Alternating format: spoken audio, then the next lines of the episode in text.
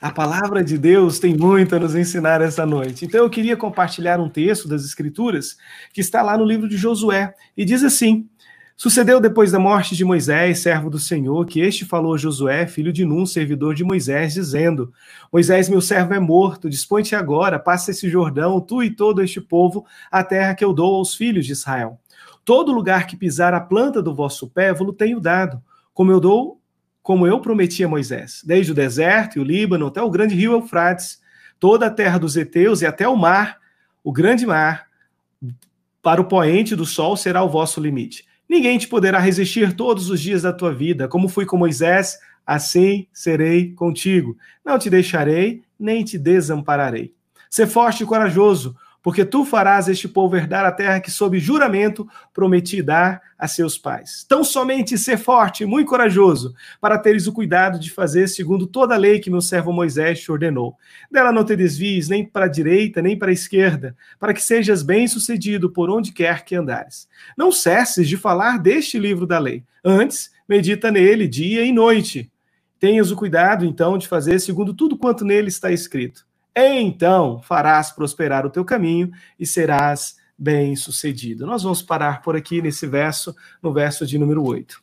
Como o reverendo Isaías disse logo no início dessa live, a vida, ele falou sobre vida e fé, e eu queria pegar essa primeira palavra, a vida, realmente é um presente, é um dom, e um dom cheio de mistérios para nós.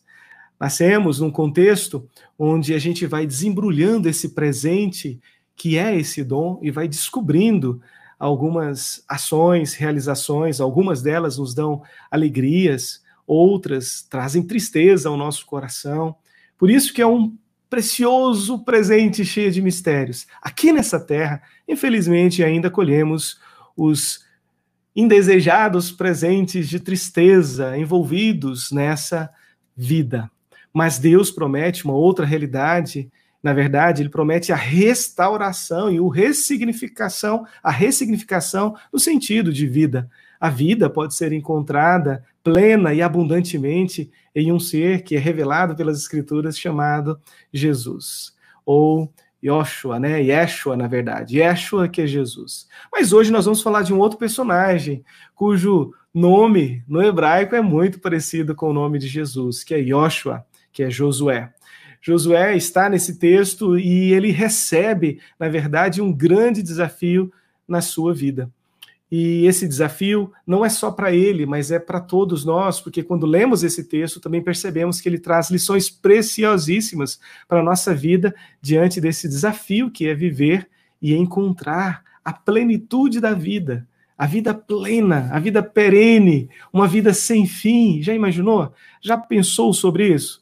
Para aqueles que já se encontraram com essa vida, já entendem do que eu estou falando. Mas quem sabe tem alguém aqui no nosso meio que está sentindo uma necessidade gigantesca de conhecer ou perceber muito mais a respeito deste significado tão especial e misterioso da vida. Bom, esse então, seria o convite para nós essa noite. E eu queria compartilhar com vocês essa história, a história que começa no capítulo 1 do livro de Josué, que nos ensina a pensar, a refletir e a tomar algumas decisões importantes na busca do entendimento de uma vida que vale a pena ser vivida aqui nessa terra. O texto começa falando de uma notícia muito triste, de uma notícia que nenhum de nós gostaria de receber ou enfrentar que é a notícia de morte. Sim, Deus chega para Josué e vai dizer: Ó, oh, o meu servo Moisés, é o outro personagem narrado nesse texto, ele é morto, ele está morto. Então, a partir de agora, você vai assumir a missão, vai assumir o lugar dele e liderar um povo na entrada da terra que eu prometi dar aos meus filhos e filhas. Essa terra é uma terra boa, uma terra que emana leite e mel, uma terra próspera, uma terra que vai dar significado para nós a uma outra realidade espiritual que mais, mais tarde chamaremos também de céu. Mas nesse exato momento ele está falando de uma terra ali física, é, geográfica. Ele está falando de Israel, a conquista de uma terra lá na Palestina, que hoje chamamos de Palestina, mas naquela época também chamada de Israel, porque Doze tribos foram estabelecidas e conquistaram seu espaço porque era Deus quem estava dando a eles. Antes de entrarmos nesse aspecto histórico, eu queria compartilhar algumas preciosas lições. E essas preciosas lições, então, vão apresentar algumas circunstâncias que vai fazer a gente refletir de como encontrar essa vida plena no Senhor, né? Já que muitas vezes somos pegos de surpresas, tempestades existenciais vêm sobre a nossa história e a gente não espera, elas geralmente chegam de surpresas, como essa, a notícia de morte. Estamos vivendo um tempo assim. Creio que aí no Rio de Janeiro, com mais intensidade, a gente tem ouvido sobre justamente esse inimigo pequeno e terrível que tem causado tanto mal em nosso meio levado muitas famílias à tristeza, à dor, ao lamento. Então, dentro desse contexto, esse texto também vem nos ensinando preciosas lições. Por exemplo, o que fazer quando então somos desanimados? Ou com, quando as expectativas da nossa jornada aqui territorial ou terrena, ela produz tristeza, angústia, desânimo, e às vezes até esse senso de imprevisibilidade trazendo tanta insegurança e ansiedade no nosso coração. Faz parte desse pacote vida terrena. Depois que o pecado entrou no mundo, esse mundo, o sistema pecaminoso que nos rodeia, produz na nossa caminhada realmente motivos eventuais de grande tristeza, lamento. Por quê? Porque nos afasta de Deus, porque nos é, deixa em rebelião contra Deus. O pecado faz isso conosco, e nos afastando de Deus, é claro, nós perdemos ou deixamos de experimentar o grande potencial desse presente especial que é oferecido por Deus, chamado vida. Nesse contexto do livro que estamos lendo agora, primeiro capítulo de Josué, nós aprendemos que Deus ele se importa com também o, os nossos passos, com a nossa jornada. Ele não nos oferece apenas esse presente, mas ele nos convida a caminhar com ele, aprendendo como desenvolver esse presente ou experimentar esse presente e viver esse presente de uma maneira muito mais plena e abundante. Bom, aqui no capítulo de número 1, no verso de número 5, nós vamos ouvir Deus falando a Josué palavras de encorajamento frente às incertezas, às inseguranças, ao desânimo, porque Josué poderia ter todo esse contexto ao seu dispor. Imagina só, acabou de receber a notícia da morte de um grande amigo seu, do seu mestre, aquele com quem aprendeu durante 40 anos de caminhada no deserto. Além dessa triste notícia, ainda vem os desafios que ele precisava enfrentar, liderar um povo com mais de 2 milhões de pessoas, murmuradores. Ele acostumou a ver esse povo murmurando contra Deus durante aqueles 40 anos de peregrinação, até chegar à porta da entrada da terra prometida. Ele também sabia que ao atravessar aquele rio, o Rio Jordão, que seria já um desafio, já imaginou atravessar 2 milhões de pessoas por esse rio? Agora, quando chegasse do lado de lá, haveria Jericó, uma cidade fortificada, muralhas altas, um povo acostumado com guerra, em cima, armado, pronto para se defender, e ele ia com dois milhões de pessoas, ex-fazedores de tijolos, escravos no Egito, enfrentar agora uma cidade fortificada e um exército extremamente preparado. Ele tinha todas as razões para estar desanimado, cheio de ansiedades, inseguranças, triste pelas perda, pela perda de Moisés ele tinha todas as razões para dizer: não, esse negócio não é para mim, não, essa missão não é para mim, eu não vou assumir essa tarefa. Ele poderia ter pulado fora, mas não. A lição que ele nos deixa é riquíssima, porque Deus chega até ele e vai nos ensinar que o encorajador jamais nos abandona. Pelo contrário, o encorajador, o encorajador vem sobre a nossa história e continua nos liderando nessa jornada. Por isso que vale a pena conhecer o autor da vida, o Senhor que nos mantém nessa história, o único que pode nos levar além dessa história terrena. Diz o texto, no verso número 5, olha a palavra de encorajamento que Deus dá a Josué. Ninguém te poderá resistir todos os dias da tua vida. Como fui com Moisés, assim serei contigo. Serei contigo é a palavra de encorajamento para esses dias tão difíceis, para mim e para você. Serei contigo é Deus dizendo: Estou aqui. Ele disse isso em outros outros textos das Escrituras Sagradas. Você lembra em Mateus, capítulo 20, versículo 28? Eis que estou convosco todos os dias até a consumação dos séculos. O Senhor não mente, ele prometeu que estaria com os seus. E agora a gente precisa abrir um parêntese. Se você ainda não passou pelo caminho do arrependimento, da confissão e da fé somente em Cristo Jesus, esse versículo, ou até mesmo esse texto de Josué, como aquele de Mateus 20 e 28, infelizmente não se aplica. Ele não será operante sobre a nossa história. Por quê? Porque ele foi dito para filhos e filhas. Filhos e filhas que um dia entenderam que andavam em rebelião contra Deus, que cometiam práticas que desagradavam, entristeciam e agora arrependidos voltam ao Senhor e querem viver uma vida de submissão. Essa é uma palavra dura de se dizer nesses tempos, mas é a palavra mais correta e certa.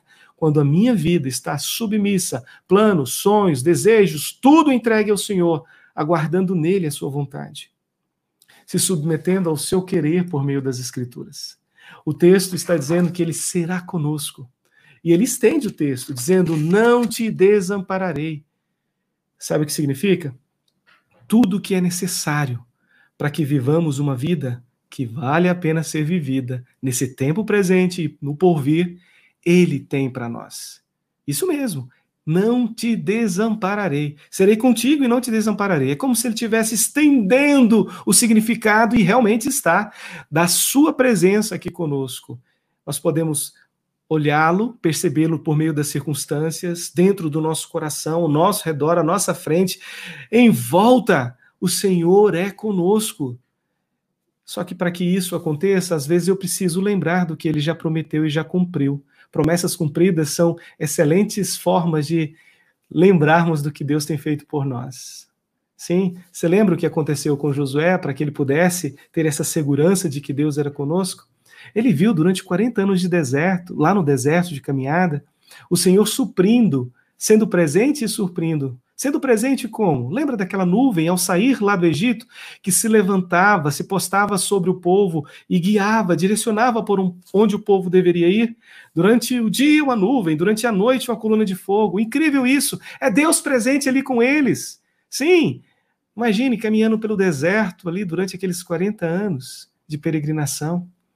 Durante o dia, um refresco por meio da nuvem que estava sobre o povo. E à noite, assim como é quente no deserto durante o dia, à noite também esfria bastante. São extremos de temperatura. Se você quiser fazer uma análise rápida, basta fazer uma pesquisinha aí sobre o deserto do Saara. Não é o mesmo deserto do texto, mas para você ter uma ideia de intensidade. Durante o dia pode chegar a quase 60 graus em determinadas localidades do Saara, quando na mesma noite também pode chegar a quase zero graus. Já imaginou? Você com os ites da vida, sinusites e tantos outros ites, no lugar desse? Como seria difícil fazer essa caminhada? Pois Deus estava ali com eles, não só revelando a sua presença, para que eles pudessem acalmar o seu coração nessa jornada, nesta vida plena, ter uma vida plena, como também estava ali anunciando o seu cuidado provisor em muitos aspectos. À noite, o frio vinha e aquela coluna de fogo faz o quê? É só iluminar? Claro que não. Ela também traz esse calor necessário para que eles mantenham essa caminhada. E foram muitos os dados apresentados, as situações registradas nas santas escrituras sagradas que nos anunciam realmente o cuidado do Senhor sandálias que não se consumiam, pão que caía do céu, tantas outras realizações, carne também que vinha em forma de codornizes, Deus cuidando ali, dizendo: Eu sou com vocês, serei contigo. Vocês estão percebendo? Eu sou contigo. Mas não é apenas um Deus do passado, ele é o Deus do nosso presente também. Lembra quando você orou? Não tinha recursos, nem remédios necessários, talvez nem a ciência tinha aquela condição de solucionar o problema do seu filho, você clamou, levou a igreja a clamar e Deus ouviu e ele atendeu dizendo sim. Ele pode atender dizendo não, mas ele atendeu dizendo sim. Você consegue perceber? Naquele exato momento, eu tenho certeza que seu coração se alegrou, você celebrou, porque Deus atendeu uma oração lhe dizendo sim. Mas isso às vezes faz tanto tempo que você se esquece. E nós somos muito parecidos com o povo de Israel. A gente recebe, se alegra e daqui a pouco esquece. Está na hora de lembrar, está na hora de recordar. Serei contigo é a palavra que vale para a minha vida e para a sua vida ainda hoje. Ele está aqui. Enquanto você ouve ele falar essa noite, o seu coração, ele está aqui dizendo: Não te abandonei. Você só não consegue, às vezes, enxergar com esses olhos da carne. Mas precisamos abrir outros olhos para percebê-lo no nosso meio. São os olhos da fé. A fé vem pelo ouvir e ouvir da palavra de Deus. Que Deus continue abrindo os teus olhos enquanto estamos conversando a respeito desse texto e continue te encorajando ao ponto de dizer: sim, em Cristo Jesus e por causa da presença dele, somos mais que vencedores. Isso mesmo. O texto, na sequência, diz: ser forte e corajoso. É outra palavra de encorajamento do nosso Deus para Josué nessa missão que ele precisava assumir. Assumir, levando o povo, liderando o povo, entrando naquela terra que era deles, Deus disse que era deles. E a palavra que se segue é justamente essa: Como fui com Moisés, assim serei contigo. Não te deixarei nem te desampararei, diz o verso 5. Mas na sequência, o verso 6 diz: Ser forte e corajoso, porque tu farás este povo herdar a terra que prometi dar a teus pais. Era uma promessa, Deus já tinha dito que iria fazer, e ele faz quando ele diz que vai fazer. E nós não precisamos duvidar disso. A palavra de encorajamento aqui é ser forte e corajoso mas nós precisamos transliterá-la para o nosso contexto, porque senão pode surgir é, talvez algumas interpretações até dúbias aqui ou é, que fogem do sentido verdadeiro das Sagradas Escrituras. Por exemplo, tem gente que interpreta esse texto dizendo assim: ser forte e corajoso, acredite em você mesmo, você é capaz, você dá conta, creia no seu potencial. Se você entrar numa livraria hoje em dia, você vai ouvir centenas, dezenas de livros aí escritos de autoajuda nesse sentido.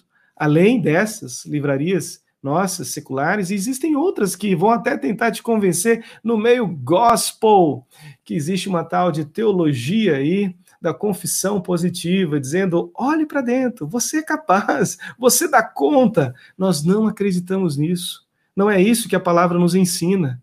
A nossa força não está em nós. A nossa força vem do alto, vem dele. Estamos vivendo um momento de queda, um momento que necessitamos muito. Ele é perfeito, ele é capaz, ele é poderoso.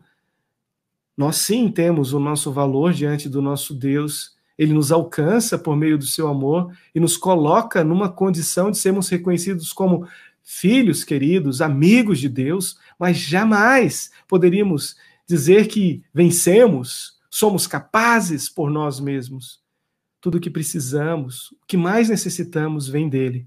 E a frase aqui de efeito é justamente essa: ser forte e corajoso não é para você acreditar em você mesmo. Pelo contrário, se você lê o restante do verso, você entende o sentido, porque o texto está dizendo: creia mais no que eu já tenho prometido. Ser forte e corajoso é justamente isso. Crer mais no que ele já falou que vai fazer. É ele quem faz. É sempre ele quem faz. Mesmo que tenhamos que enfrentar lições difíceis, que passam por essa pedagogia difícil de ser vivenciada, que é a pedagogia da dor. Pedagogia da dor, ninguém gosta, ninguém quer. Mas às vezes, em determinados momentos, como este de Josué, ele teve que levantar a cabeça, o seu melhor amigo partiu, aquele seu mentor partiu, o líder de Israel, o maior líder conhecido até hoje dentre os judeus, o grande legislador. Isso mesmo, Moisés tinha partido. Agora era hora de reunir forças e continuar. Mas a força não estava nele. A força vinha do alto, porque Deus prometeu a eles. E Deus tem prometido muito em abundância as nossas vidas. Você tem recordação disso? Do que ele tem prometido? às vezes a gente tropeça por não conhecer o que ele tem prometido. Porque se eu sei o que ele tem prometido, é claro que eu tomo posse. Literalmente, essa é a única forma de tomar posse, seguindo os nossos irmãos de outros movimentos. Mas nessa ocasião, a única forma é justamente isso: tomar posse da verdade revelada. Nesse aspecto, eu e você precisamos tomar posse, porque ele tem prometido bênçãos sem iguais para a nossa jornada existencial aqui nessa terra. Lembra do Salmo 37? Eu gosto desses dois versos porque eles me lembram duas promessas extraordinárias do nosso Deus para a nossa vida, né? Agrada-te do Senhor e ele satisfará os desejos do teu coração. Fico muito feliz com a primeira parte, não posso ficar triste com a segunda parte, porque a primeira parte diz ele pode satisfazer desejos do meu coração.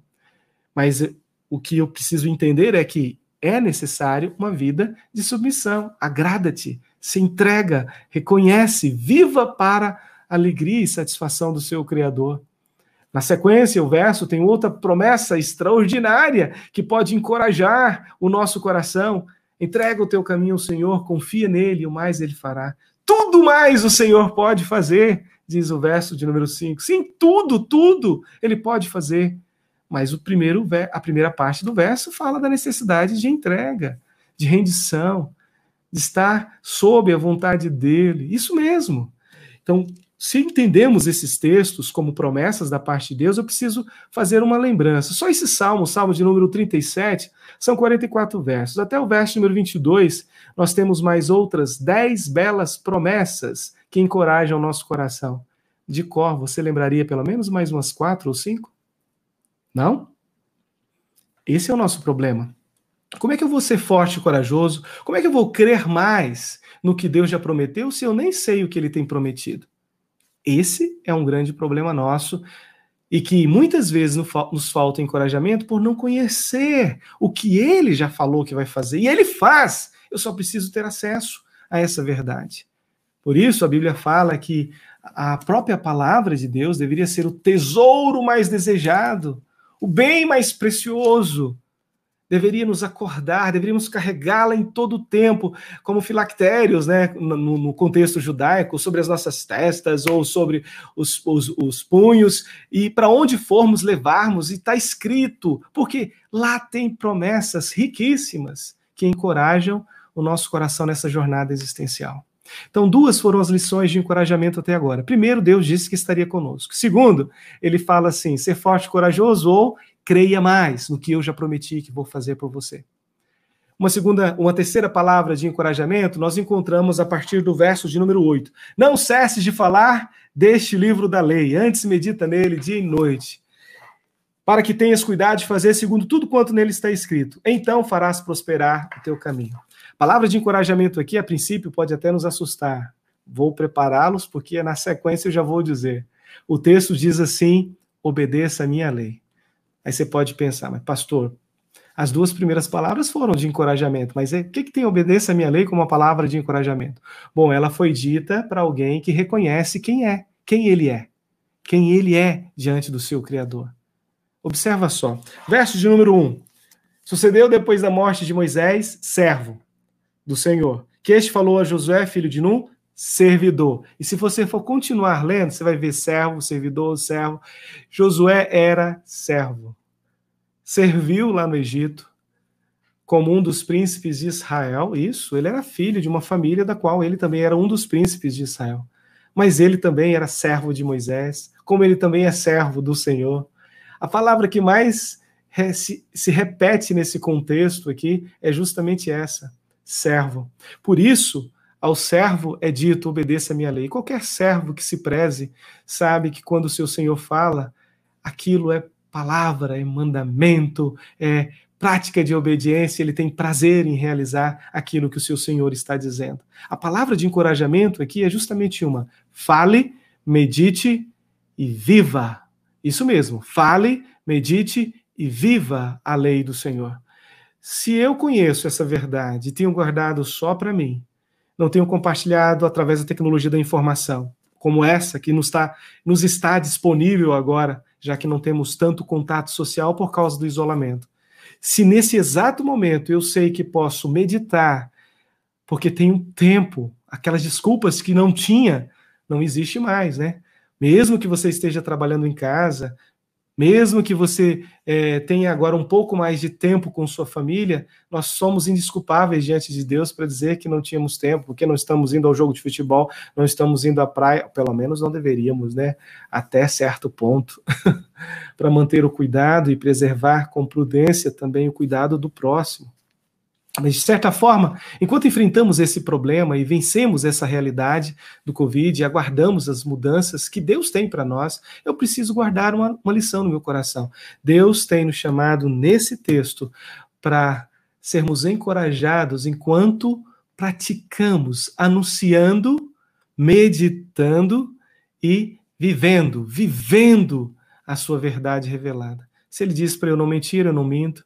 Se ele diz para eu não abrir a minha boca e falar palavrões, eu não vou falar palavrões. Se ele fala para eu não ser preconceituoso, pelo contrário, ser amoroso e mostrar a sua verdade e amor da mesma forma. Se ele diz para eu não ser racista, da mesma forma. Eu preciso entender as verdades, entender que em Deus não existe mais judeu nem grego, realmente somos um. Deveríamos ser um.